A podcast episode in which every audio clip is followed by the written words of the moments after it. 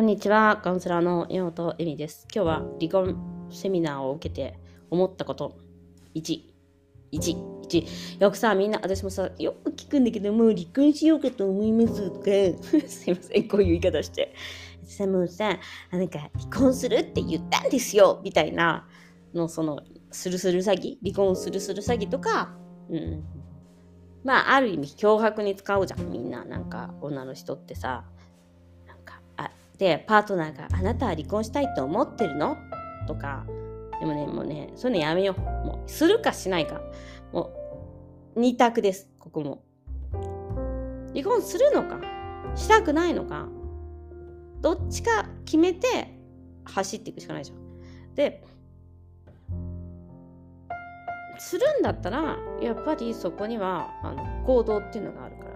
彼がいつか出ていくとか、彼が離婚したいって決めてくれるとかないですよ。だって相手はセックスとかの状況って、やっぱ相手はすごく居心地がいいんですよ。ある意味。親子関係とか兄弟とか、仲、なんかみんな言うじゃん、仲いいみたいなのとかって、すごい相手としては、あの愛情表現をしなくても分かってくれる超便利な女 ななってるわけじゃない？まあ、レスじゃなかったとしてもよ、その怒っても出ていかないとかさ、怒鳴っても出ていかないな、こいつとかさ。結局、相手もすごく居心地がいいんだと思うんですよ。もちろんね、あの出て居心地が悪くて出てきちゃった方とかもいるんで、まあ、あの、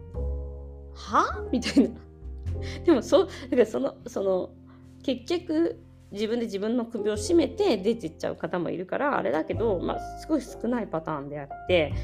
まあ、まあ、その時はまあちょっともうね別れた方がいいよねでもなんかそういう時ってねあの大体女性の方ももう別れようと思ってたんでなんかなんで出てっちゃったんだろうみたいなえ？みたいな感じはあるんですけど結構そういうのって意地悪であの結婚記念日で出てちゃったりとか彼女がなんか就職の大切な試験があるので出てちゃったりとかする方も多いので、まあそれは単なるそのダメ、ダメンズ捕まえたよね、みたいな話でそこで終わるんですね。でも、あの、のその離婚するっていうセミナーを受けてその離婚なさった方のお話を聞いた時にうん。まあまずやっぱ自分の気持ちっていうのを大切にするっていうところから始まるので自分がその結婚でいかに苦しいかっていうところをまあそれは自分のせいだから自分のせいっていうとなんか責任がどうのこうになっちゃうけど自分が作ってきたものなのでそこは受け入れるっていうのがありました。もう一つあったのがあの相手はレスの場合とかもそうだと思うしほとんどの場合は相手は離婚するからねって言ってもご自分が行動しない限りは何にも変わりません。だからほらレスの話し合いしてもさ何にも変わんない人いっぱいいるやん。全く同じだよね。私離婚しようと思ってんの。えー、そうなんだ、おしまい、みたいな。じゃあ、だから、自分が家を出ていくとか、えっと、例えばその、紙、紙、その離婚届を出すとか、なんだろう。えっと、まあ裁判を起こすとかわかんないけど、あんまりおすすめじゃないですけど、まあ、出て行ってお金の交渉していくとか、家を売るとか、なんかね、自分で行動する以外ないんですよ。そんなね、あの、たかだか家を出るぐらいってできるんで、皆さん、その親、親と同居しちゃったりとか、家一緒に買っちゃったりするけど、まあ、出て、自分で、あの、親をね、あの、一人で暮らしてくださいっていうこともできるし、あの、自分一人ぐらいね、食べていくことなんてできるんですよ、みんな。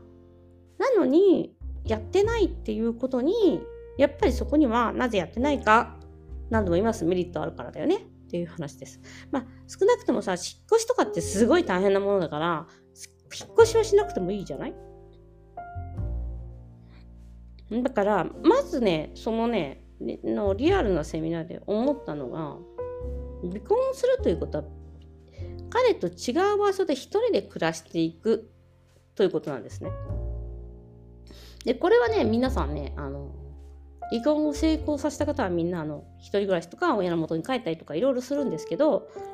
あの自分から行動してますね。うん。いつかやってくれるのかな？ではないです。自分がちゃんと行動して前に進む。だから不動産屋探すとかもそうだし、えっと、引っ越し業者に頼むとかもそうだし、自分で日にちを決めて行動していかない限りは、相手が何かしてくれるだろうみたいな、もうセックス解消と全く一緒で、相手がいつか変わってくれるかもしれないとかって言ってでも変わりません。うん、無理です。無駄です。と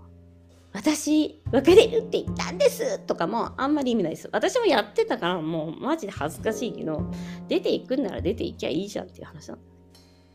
そう。だからね、出ていくかで、離婚って分かった。出ていくか出ていかないかの話なの。あなたは我慢し続けるのか出ていくのか。ねそれは明日でもいいし、1ヶ月後でもいいし、1年後でもいいけど、なんか、それだけの覚悟があるんだったらその離婚という話をしてくださいっていう。じゃなかったら、あなたは何かしらのメリットを得ているわけだから、ね。うん。それを子供のせいとか、あの、パートナーのせいにはしない。だって私。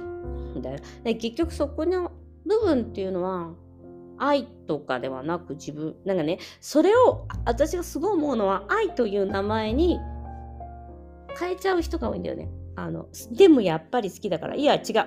あなたは一人暮らししたくない。あなたはローン払ってる家を半分にして問題を起こしたくない。損をしたくない。えー、みたいなのからの、あれなので、あの、そこをね、あの、自分が結局得してるでしょ？みたいな話なんだ。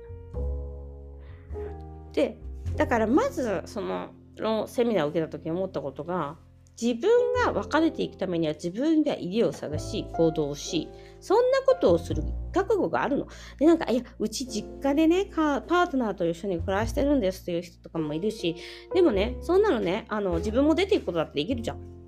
パートナーはそこにいりゃいいし。で後からあの離婚届出してあの